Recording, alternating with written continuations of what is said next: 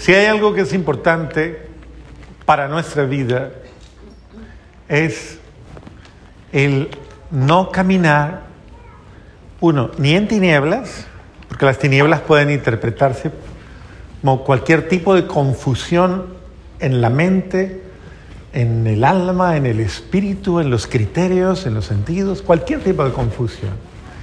Es el caminar en tiniebla, caminar en el error, caminar equivocadamente. Y, tal vez, lastimosamente, con base a esa visión pobre o miope de la vida, de mí mismo, de mi familia, de mi realidad, eh, tomar decisiones equivocadas, de las cuales lamentablemente muchas veces pues padecemos las consecuencias por haber tomado el camino equivocado. Y eh, también es importante comprender entonces que esa, esa es una, una situación eh, que nos puede pasar a cualquiera, es decir, y que nos puede estar pasando en este momento, que uno dice, no, hombre, puede que te esté pasando, y puede que tú no estás claro en ti, no estás claro en tu realidad, no estás claro en tu interior, y peor aún, tal vez te estás dejando guiar por cosas, por realidades, por sentimientos, por emociones, por criterios que verdaderamente no son, no son una luz clara. Entonces, importantísimo porque eh, si bien hoy estamos como analizando un acontecimiento supremamente llamativo, nos llama mucho la atención el hecho de que estos tres hombres, eh, que no eran de una religión tradicional, que no eran de una cultura tradicional, sino que eran hombres que tal vez en sus culturas y tal vez en su forma de vida sí tenían una disposición común a todos los hombres. Y que tal vez no los movía un sentimiento religioso, un sentimiento espiritual, un sentimiento de pronto, pero que había algo esencial en su vida que los estaba moviendo a buscar, a la búsqueda. Y esto es bien bonito porque eso nos ayuda a comprender que el ser humano, en su esencia, el ser humano busca la verdad, siempre busca. Y cuando el ser humano busca la verdad y cuando le cree a, y, se, y se deja guiar y se deja orientar, ese ser humano encuentra pues precisamente esa verdad que busca. Entonces, me parece muy bonito porque esto nos ayuda a comprender que todos los seres humanos, absolutamente todos los seres humanos, pueden encontrar el camino hacia la verdad, independientemente de lo que crean. Porque a veces nosotros eh, como que sectorizamos a la gente y decimos, este es un incrédulo, este es un... Eh, y lo que sea. Y vamos estigmatizando a la gente y la vamos eh, marginando muchas veces, ah, pero es que usted no reza nada, ah, pero es que usted no cree nada, ah, pero es que... Todos los que buscan sensatamente la verdad, es que, a ver, casi siempre cuando hablamos de Dios, la gente piensa en religiosidad y Dios está más allá de la religión. De hecho, ¿sabe qué quiere decir la palabra religión? ¿Qué quiere decir la palabra religión? ¿Sabe qué quiere decir? ¿No? La etimología de la palabra es básica y elocuente. Quiere decir, viene del latín religar o religare, que significa estar unido a. Estar unido a.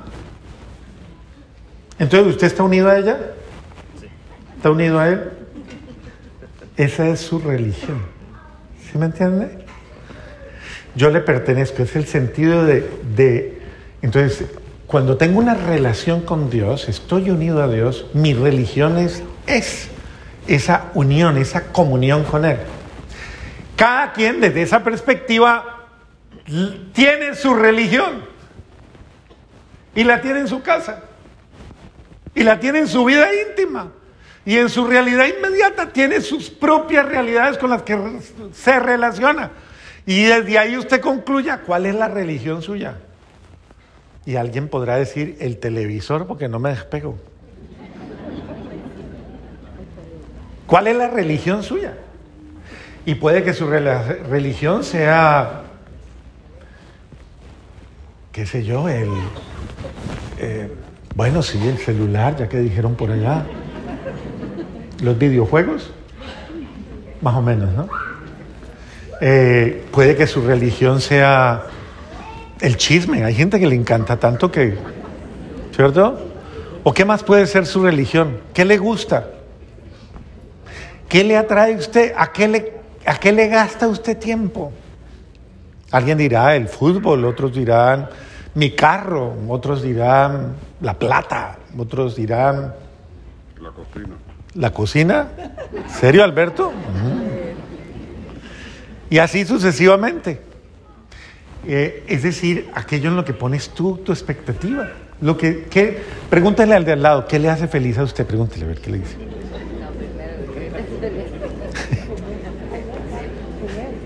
Comer.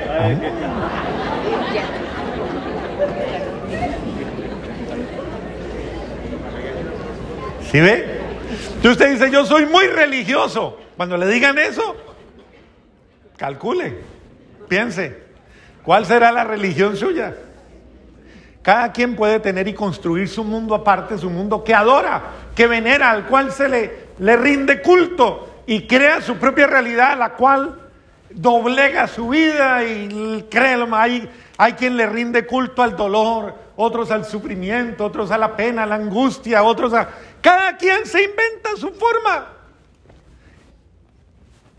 Y entonces eso, eso básicamente gasta su energía, gasta su... Bueno, estos hombres comunes, estos hombres diferentes a la cultura judía, que es la primera parte, ellos buscaban algo más allá de la religión o más allá de una cierta tradición religiosa.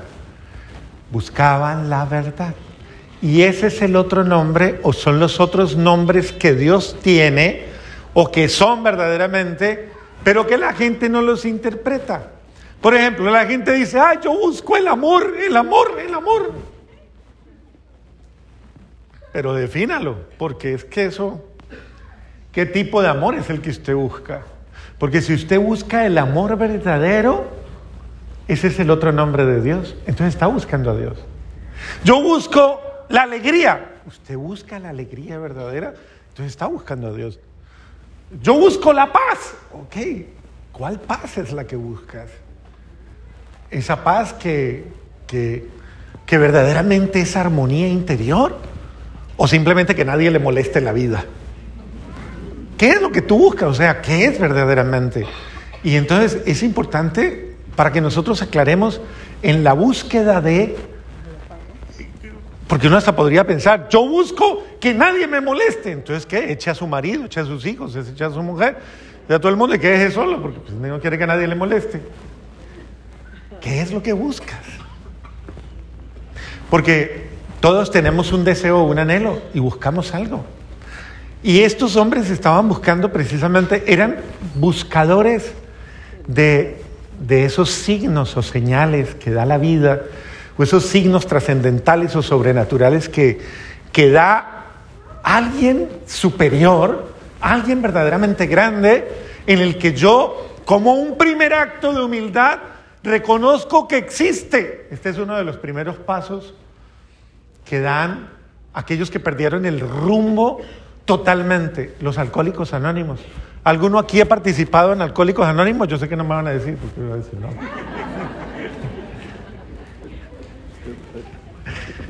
Pero el que ha ido a Alcohólicos Anónimos y el que conoce los 12 pasos, sabe que hay unos pasos en los cuales usted lo primero que tiene que hacer es reconocer que hay un ser superior a usted y que usted no puede sin él. Llámele como le llame, pero que actúe en su vida pero que lo ama y que quiere ayudarle y que quiere que usted sea feliz. Y entonces usted descubre ese ser superior y eso ya le da el primer gesto de humildad. Y usted dice, hombre, yo no estoy solo. Hay alguien que me cuida, alguien que me protege, alguien que me entiende. Sí, señor. Alguien que, que vela sobre mí, que me ama y a quien yo amo. Y ese ser superior Yo tengo que descubrirlo eh, y descubrir sus signos de amor, porque estoy seguro que Él le habla de alguna manera. A cada quien Dios le habla a su manera, pero usted tiene que aprender a descubrirlo. ¿Cuáles son los signos que Dios le ha dado a usted? Los signos de amor que usted tiene. Y si usted no los está viendo, usted tiene que reaccionar porque algo le está pasando. Si usted no, no alcanza a ver, si no los está leyendo, debe ser que usted como que está concentrado o concentrada en algo que no es, no es la verdad. Puede que usted se quedó obsesivamente con un pensamiento, un criterio o una idea que no es cierta. Por eso no está viendo los otros signos. Hay gente en la vida familiar que se quedó pensando toda la vida, por ejemplo, una mujer se quedó pensando que su marido no la ama, que no la quiere para nada. Y sigue con su marido. ¿Qué importa? Pues ya toca aguantarse lo que uno tiene. Pero ese no me quiere para nada. Por eso el día que él hace algo, esa persona se aterra y dice, qué raro. ¿Y usted sí me quiere?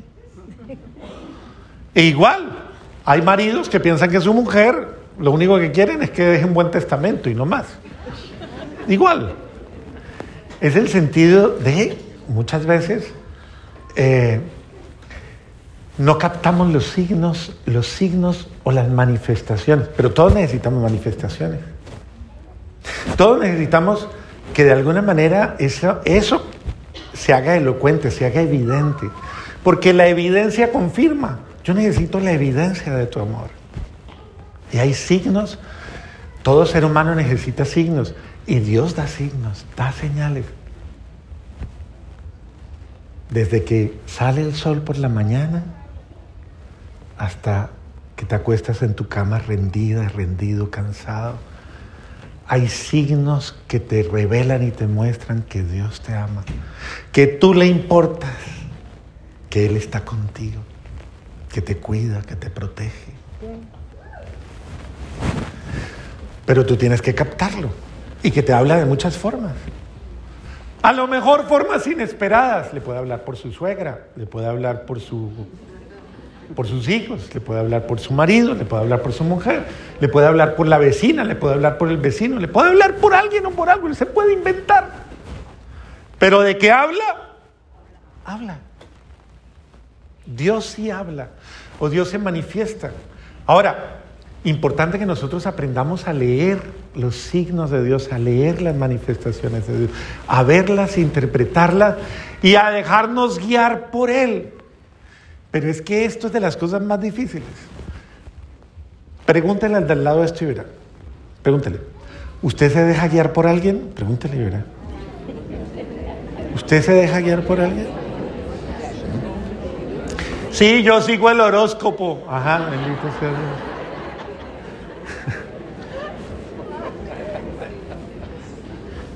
Acuérdese que el horóscopo es paganismo, eso es fruto de, con todo el respeto de todos ustedes, ¿no? Pero eso es fruto ahí sí de gente sin cultura. Porque eso corresponde a la astrología, a las, ¿cómo es? las fuerzas ocultas y mágicas que actúan sobre mí y que entonces me traen buena suerte o mala suerte y que entonces me dan energías o me dan... Con todo respeto, quítese esas bobadas de la cabeza. Que eso no existe.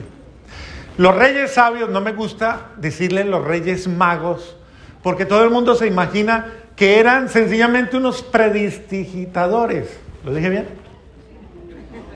Dígale usted, a ver, ¿cómo se dice? Ah, bueno.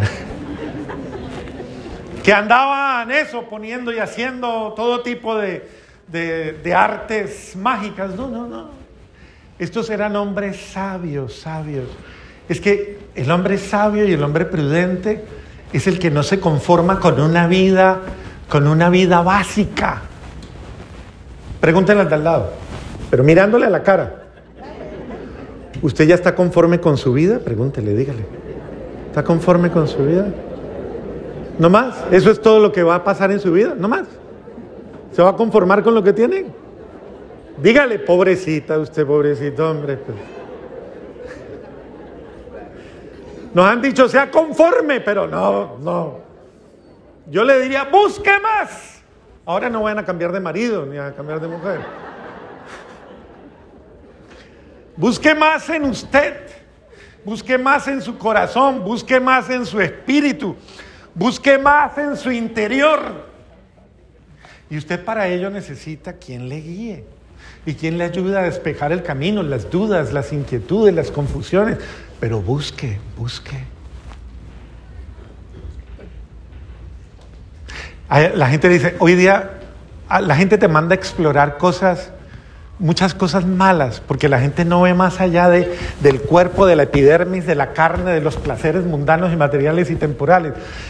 No te mandan a explorar más allá de experiencias mucho más profundas, humanamente hablando, porque el ser humano es, es muy grande. Y usted puede cada vez más. Explore una mejor comunicación. Explore una mejor, eh, una mejor eh, forma de reunirse con su familia. Explore una mejor manera de pensar. Explore una mejor manera de orar. Hasta de leer lo que lee, lo que ve, lo que busca. ¿Qué ve usted todos los días? Por ejemplo, una, una, muestra que a veces habla de nosotros es cuando usted llega a su casa y se acuesta a, descansar y regularmente lo primero que tiene ahí es la pantalla del televisor. Bueno, está bien, lo prende. ¿Y qué? ¿Para dónde se va primero? ¿Qué es lo primero que va y ve? Usted ve la misa, bendito sea Dios.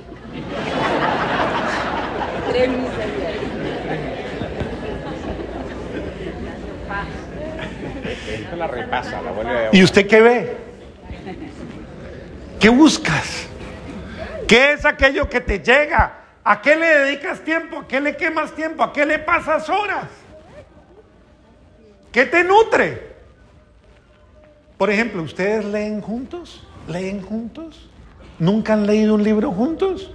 Si ven, hay que explorar nuevas formas de...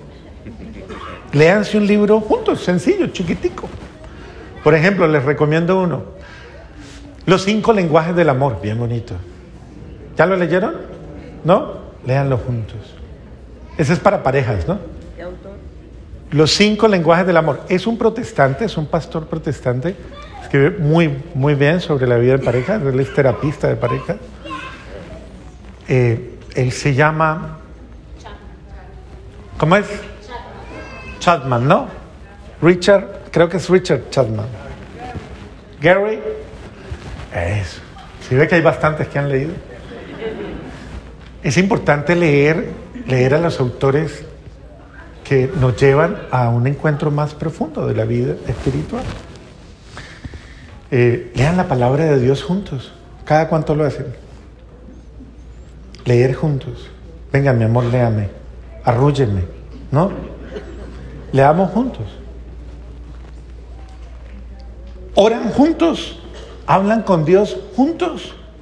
O usted le dice, rece, rece por mí, rece, rece usted. O dice, camine, recemos, camine, oramos, hagámoslo juntos. En este sentido, es busque, no se conforme Déjese llevar por esos anhelos de su corazón y de su espíritu. Y, en esto es todo, la creatividad. Hay gente que, que no tiene creatividad ni para divertirse, sanamente hablando. Por eso caen en cosas malas. Entonces, ¿cuánto hace que usted no baila con su mujer?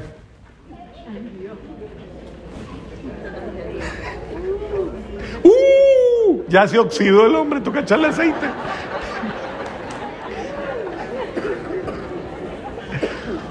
O así sucesivamente. ¿Cuántos otros detalles, detalles profundos, cuánto hace que usted no le cocina a su mujer?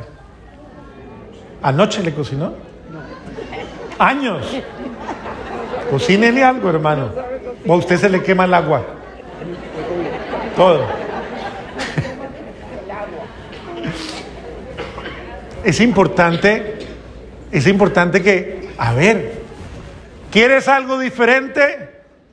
haz algo diferente. Pero ábrete a la acción de Dios. Déjate guiar.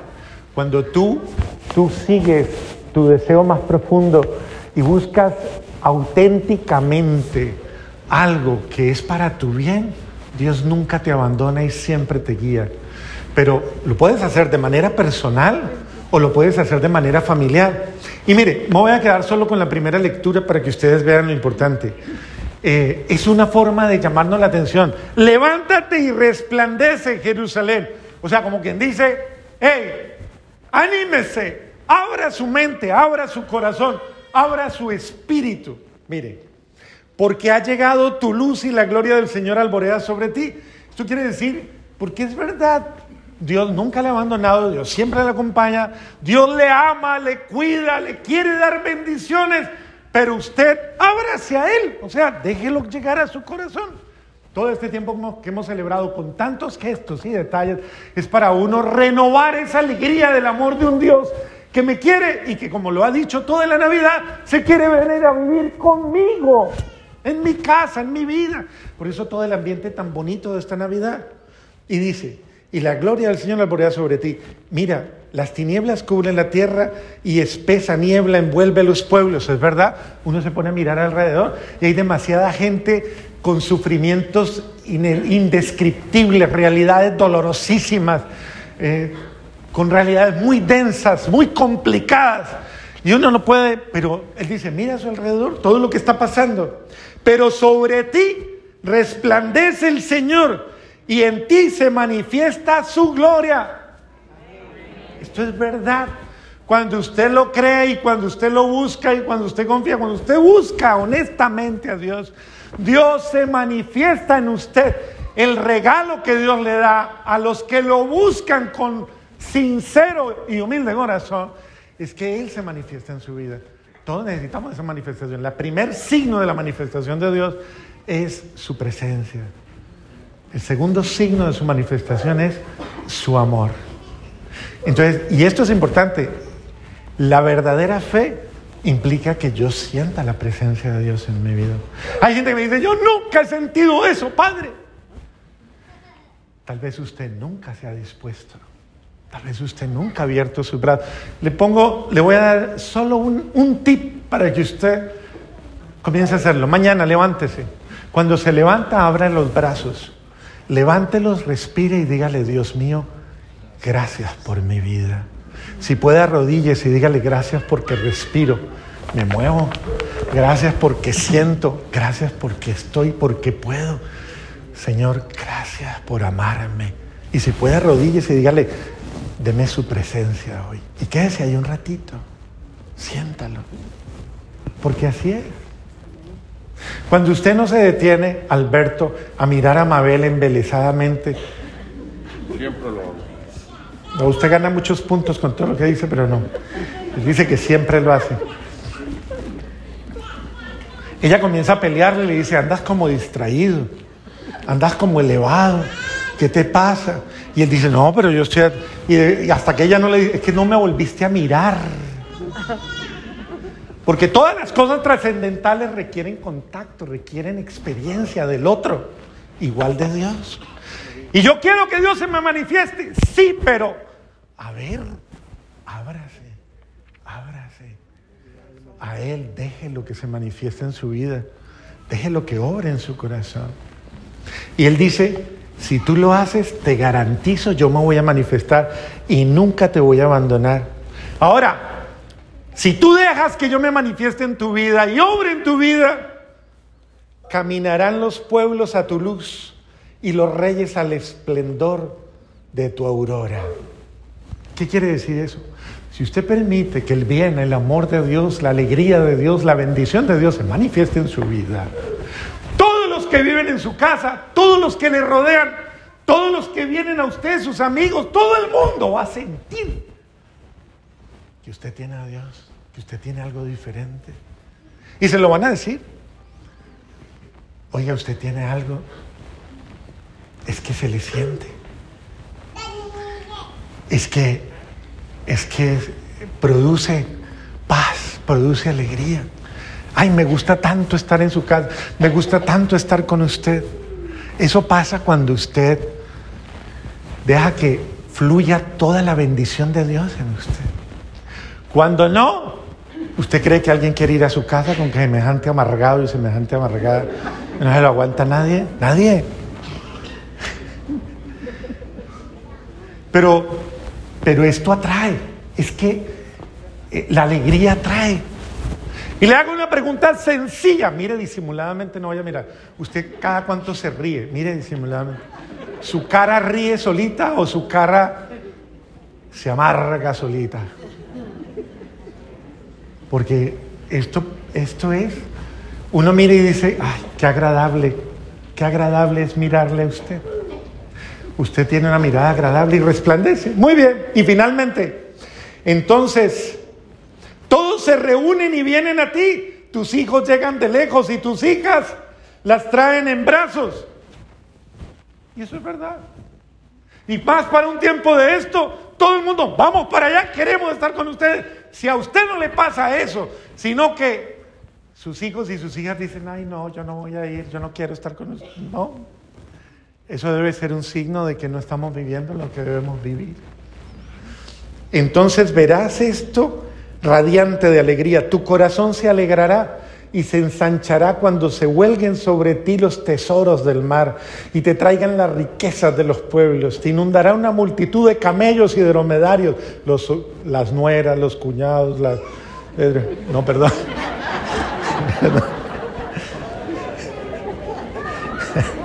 Vendrán todos los de Saba trayendo incienso. Yo. Pero de verdad, cuando usted se llene de Dios, se llene de alegría, todo el mundo va a querer ir a su casa, a su vida. Todo el mundo quiere compartir con usted. Todo el mundo quiere disfrutar de lo que, de lo que hay en, su ser. Eh, yo cierro con esto. Todos necesitan una manifestación de amor y de alegría. Este mundo necesita ver gente gente que muestre otra cosa, que revele otra cosa, que deje ver otra cosa. Dios se quiere manifestar, pero con humildad, cariño se los digo, necesita su cara, necesita su, ser, le necesita a usted. Usted es, usted es, y debería ser, y su hogar, como ese pequeño pesebre, vea, sencillo, humilde, pero atrajo reyes, atrajo, y atrajo el bien de Dios. Es decir, aprendamos a ser tan pequeños, tan humildes, y, pero a la vez tan grande. Y en este sentido, aprendamos a ser tan prudentes como los sabios de Oriente.